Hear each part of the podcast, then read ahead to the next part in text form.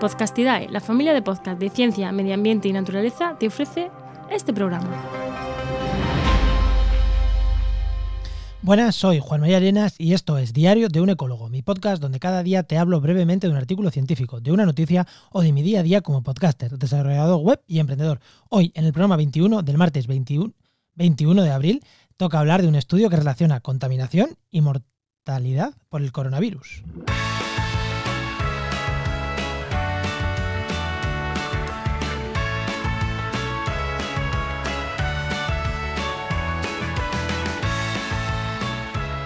Pues sí, hoy os voy a hablar, como ya os he dicho, de un artículo que relaciona, un artículo científico publicado en una universidad alemana, que relaciona contaminación atmosférica, en concreto dióxidos de nitrógeno óxidos de nitrógeno, y mortalidad por el coronavirus. Mm, vale, hoy no pensaba grabar artículo, pero no, pensaba grabar podcast porque tenía un montón de lío, pero justo eh, mi compañera Paula ha publicado este artículo que lo ha recogido de una, nota que han, que una nota de los investigadores sobre este tema y que hemos publicado en la web www.restauraciondeecosistemas.com, que lo ha publicado ella, digo, mi compañera Paula. A ver, a mí este artículo me ha llamado la atención, por un lado, porque relaciona coronavirus y contaminación, que es súper llamativo, pero me generaba bastantes dudas, me genera bastante dudas, así que quiero dejar por aquí mi opinión al respecto. ¿Por qué me genera dudas? Bueno, por diferentes temas. Eh, lo primero, porque parece ser que ahora todo lo que tenga que ver coronavirus entra en las revistas, se publica prácticamente sin revisores. El otro día también estaba leí que, se estaban publicando muchas cosas de coronavirus en las revistas científicas que no estaban pasando la correspondiente revisión por pares y demás. Con lo cual eh, ya me genera dudas, ¿no? Eh, a ver si cualquier opinólogo puede, puede escribir en un periódico, pero creo que una revista científica tienen que ser serias. Que no digo que este trabajo no lo sea, ¿eh? Este trabajo a lo mejor es súper serio y súper coherente, ¿vale? Pero a mí me genera muchas dudas, así que por eso os lo traigo. Lo primero, decir que correlación no implica causalidad. Puede ser que hayan encontrado una correlación entre la cantidad de dióxido de carbono eh, y, que haya más muertes por coronavirus, pero también es verdad que donde hay más concentraciones de dióxido de carbono suele ser en, mentira, dióxido de óxidos de óxidos de nitrógeno es en sitios donde hay muchísima más población, donde hay más contaminación. Entonces, mm, ya os digo yo que en los pueblos estos perdidos de la Sierra de Madrid, que no llega el virus, allí eh, no es que haya menos contaminación, es que a lo mejor ahí la, densidad de población es menor, la gente se relaciona menos, va a menos megaconciertos y entonces igual por ahí podemos tener parte de la explicación. Vale, también dice cosas lógicas como que las zonas más afectadas en Europa, como, como es Madrid, como es el norte de Italia, o incluso yéndonos a China, como es Wuhan, son zonas rodeadas bastante de montañas y que la dispersión de, la dispersión de contaminantes es baja. Vale, eh, no sé, eh, resulta también curioso. Es verdad que la dispersión de contaminantes es baja, pero igual también no es que haya relación con los, con los óxidos de nitrógeno, sino a lo mejor es que también se dispersa al haber menos aire. El virus queda más tiempo en superficie, o queda más tiempo en el ambiente y, se, y se, mm, es más fácil que, que nos contagiemos de él. Ya digo, por ahí me genera algunas dudas también. Y también porque es súper difícil de hacer este estudio a gran escala con datos.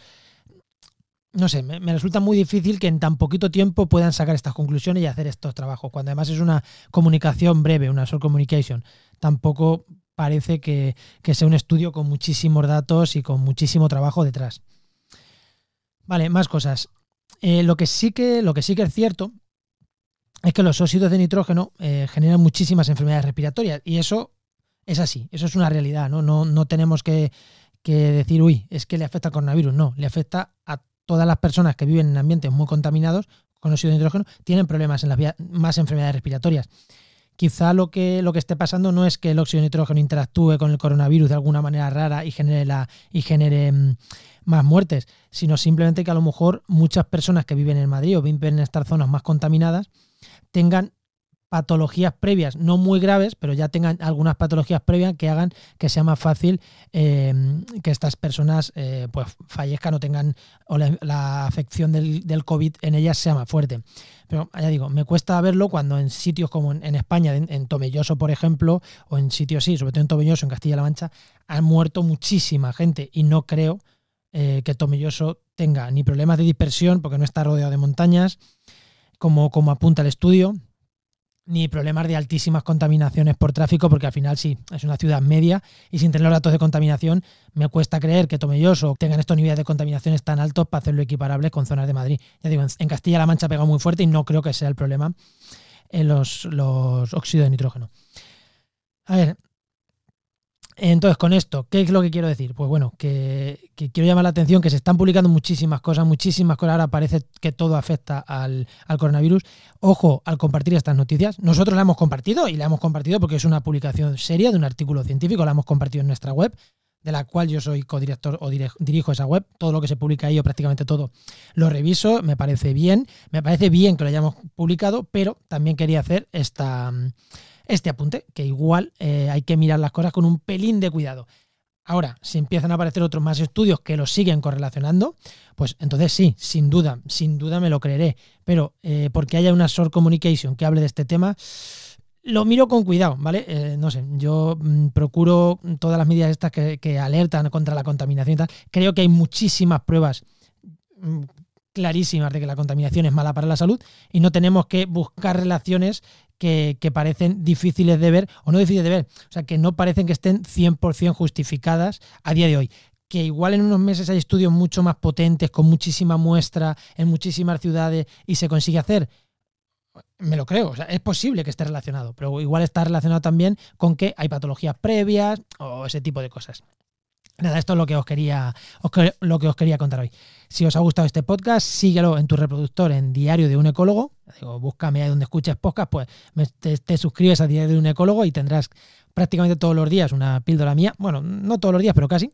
Y espero vuestros comentarios en Twitter, que soy jmarenas barra baja eco, y en mi página de Facebook, de Facebook e Instagram, en el que estoy como Juan María Arenas, y ahí me encontráis. Nos escuchamos mañana en otra hoja de mi diario. A, już.